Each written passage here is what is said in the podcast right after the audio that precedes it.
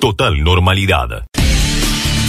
Audio, la Brújula 24. Está el gobernador Axel Kisilov en línea. Nuestra provincia le falta hace mucho tiempo, demasiado, digamos, plan de desarrollo, un plan estratégico, como quieran llamar, un plan quinquenal, depende de la tradición. Pero lo que le falta es este, pensar, eh, planificar, estructurar, y ponernos en la cabeza una provincia de Buenos Aires con más trabajo, con más producción y con todo lo que se involucra, desde la logística, a los puertos, a las rutas, a la infraestructura y también a la vivienda, a lo habitacional, a la, disposición de los servicios, que Bahía es nuestro puerto de aguas profundas.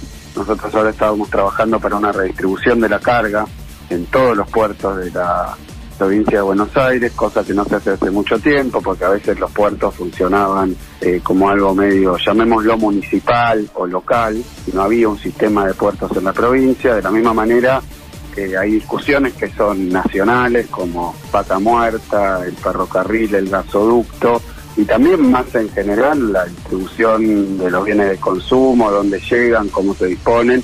Y bueno, yo creo que ahí Bahía Blanca tiene un papel central, el puerto de Bahía Blanca, pero también la ciudad de Bahía Blanca. Yo tengo grandes planes para Bahía Blanca, veremos Obviamente no me gusta hacer promesas, no lo hice en la campaña, gané con una este, diferencia muy grande sin hacer una sola promesa, no porque no quiera tener compromisos, sino porque, mirá, eh, mirá si hubiera hecho promesas y después eh, para el primer año me llegaba el coronavirus, no hubiera podido cumplir nada. Y este año tenemos un drama con el agua acá en Bahía Blanca y este año no hay que ser ingeniero ni, mago para saber que todo se va a acrecentar, todo va a ser más complicado porque mucha gente que no se va a ir de vacaciones y al haber más gente vamos a tener aún más complicaciones con el agua, un drama eterno de Bahía. Ya enviamos a los especialistas de la provincia para, bueno, para dar la discusión y ver qué es lo que se puede hacer. De corto plazo, lo primero que hay que hacer es reforzar muchísimo el servicio, la asistencia, las cisternas, porque hablando ayer incluso con el intendente, reconocía que hay un problema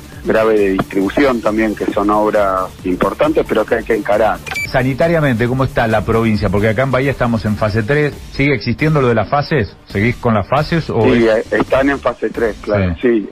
los casos están bajando, en el interior han subido, ahora se están estabilizando en Mar del Plata, en Bahía, grandes ciudades. Hemos respondido ampliando ampliando fuertemente el sistema sanitario desde la provincia, 20 respiradores enviamos a Bahía, casi 500.000 barbijos, puedo seguir, ayuda financiera y es un municipio opositor. Un subsidio para desalentar la toma de tierras, no es así, ya lo aclaraste, no es así. Yo veo que hay una intencionalidad en todo eso, mm. no es eh, información equivocada porque bueno, no hay fuente. Nosotros, por ejemplo, con el tema este del llamado subsidio para desalentar las tomas, que dicho sea de paso, no es para eso, existe desde antes y no se usó nada de lo que está pasando. O sea que más falsa no puede ser la noticia, mm. como un billete de tres pesos, no hay. Claro. No hay. Total normalidad. Bien, vamos a saludar a Andrés eh, Larroque, eh, que es el ministro de Desarrollo de la Comunidad de la Provincia de Buenos Aires. AM530. ¿Cómo lo viviste vos? Obviamente no estabas durante eh, el, el desalojo, pero eh, ¿Dónde estabas? ¿Cómo lo viste? ¿Cómo lo seguiste? Fueron muchos días, ¿no? Obviamente no queríamos este desenlace. El trabajo en el lugar empezó en el mes de agosto. La toma se inicia el 20 de julio. En agosto nosotros iniciamos las primeras mesas de diálogo.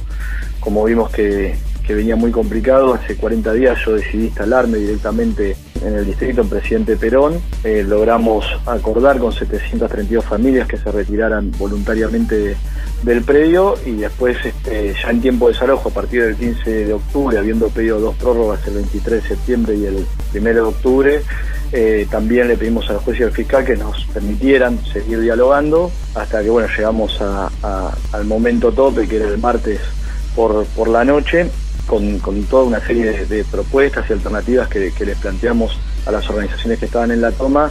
No hubo forma de avanzar centralmente por, por la tosudez de una de las organizaciones que, desde el primer momento obstruyó toda posibilidad de acuerdo. Y la verdad y la realidad es que la mayoría de la gente hoy está enmarcada en un proceso de solución habitacional que, fue acordado en, todo este tiempo previo.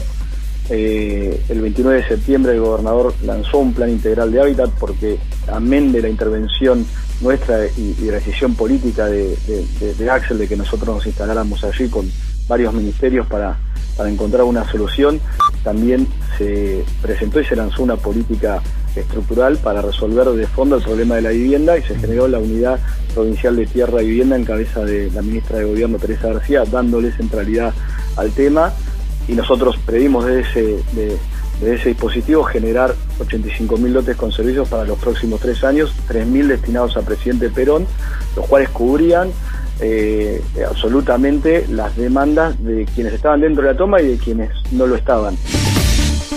Total normalidad porque las necesidades en la provincia de Buenos Aires son, son muchísimas. Estamos en línea con, Teresa, con María Teresa García, la ministra de Gobierno de la provincia de Buenos Aires. AM la 990. Por supuesto que para el peronismo fundamentalmente y para el peronismo en el gobierno, eh, ningún desalojo es eh, agradable ni prolijo, este, al revés, trabajamos en sentido contrario. Seguramente las imágenes a todos nos han dolido, porque además estuvieron cargadas, si se lo quiero decir, de una animosidad por parte de algunos medios muy complicada. Finalmente quedaron familias sin firmar el acuerdo, fueron algunas de ellas las últimas que se retiraron del lugar, otras se retiraron a la noche. En pocos días ya comenzaremos con, con aquellos que han adoptado soluciones transitorias y con aquellos que no han adoptado ninguna ningún acuerdo, empezaremos a trabajar para la relocalización. Gretel Walls Tomás Casela, ahí vamos. Y los ministros de Obra Pública y Turismo y Deportes, Gabriel Catopodes y Matías Lamens, anunciaron en la Casa Rosada la construcción de 18 módulos sanitarios en lugares turísticos para atender posibles contagios de coronavirus durante la temporada de verano. En la provincia de Buenos Aires son cinco las que va a haber. Exactamente, en un primer y uno para acá, no para acá, para Bahía, para la región. Para Montermoso. Se dijo en un primer momento que iban a ser tres, uno para la sección norte norte, otro para el centro y otro para el sur de la costa atlántica. Al final van a ser cinco en la provincia de Buenos Aires. Vamos a escuchar la palabra del ministro de Obras Públicas y el ministro de Turismo y Deportes, Gabriel Catopodis, y Matías Lamens, en el anuncio de la construcción de 18 módulos sanitarios. Estamos presentando conjuntamente con, con, el Ministerio de Turismo y Deporte y con el Ministerio de Salud la construcción de 18 centros modulares sanitarios para localidades turísticas. Es una infraestructura que sin duda va a fortalecer y se va a sumar a una tarea sanitaria de cuidado permanente en cada una de, las ciudades. Una temporada absolutamente atípica, diferente a lo que venimos acostumbrados, pero como, como venimos diciendo también, con la definición política de que efectivamente tengamos temporada. el turismo representa el 9% del PIB de la Argentina, genera más de un millón de puestos de trabajo, un millón de familias argentinas viven de lo que genera el turismo. En ese marco también se dio la decisión, eh, que hoy fue ratificada una decisión administrativa, de abrir las fronteras para que nos visiten extranjeros de países limítrofes, por supuesto que con todos los cuidados del caso, ¿no? Esta es la nueva normalidad que hasta que tengamos la vacuna con la cual vamos a tener que convivir y dentro de esa convivencia el turismo ocupa un lugar muy importante en la economía nacional. Y hablamos con el intendente, Héctor Gay, a quien, bueno, primero le preguntamos, la, la, pregunta, la primera pregunta era la generalizada sobre el evento del centenario de la cooperativa y esta inversión que llega, que llegó ya a la ciudad de 7 millones de dólares. Y la segunda pregunta, depende de con quién hablábamos, íbamos cambiando un poco. A Nia Moirano le preguntamos por la toma de tierras de Guernica, em, a Yelen Durán y a Federico Subiera les preguntamos por la situación epidemiológica de la ciudad. Eh, y el, intendente Héctor Gay también fuimos por ese lado. Le preguntamos em, cómo está la situación epidemiológica en Bahía Blanca, si va a estar la posibilidad de que él dialogue con el gobernador Axel Kisilov y si hay una posibilidad de pase a fase 4. Y esto nos decía el intendente Héctor Gay. Ahí vamos.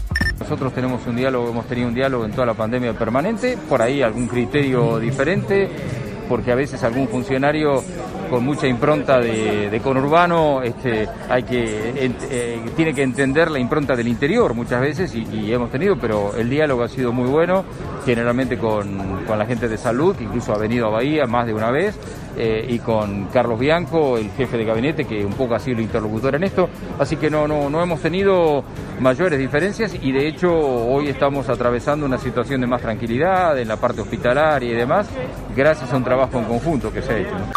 Hoy estamos en una meseta pero alta, estamos siguiendo un poco lo que fue el AMBA, la ciudad de Buenos Aires y demás.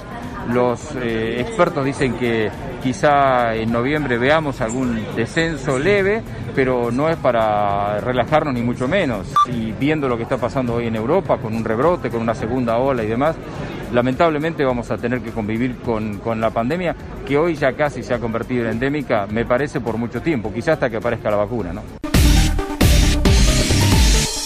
Total normalidad.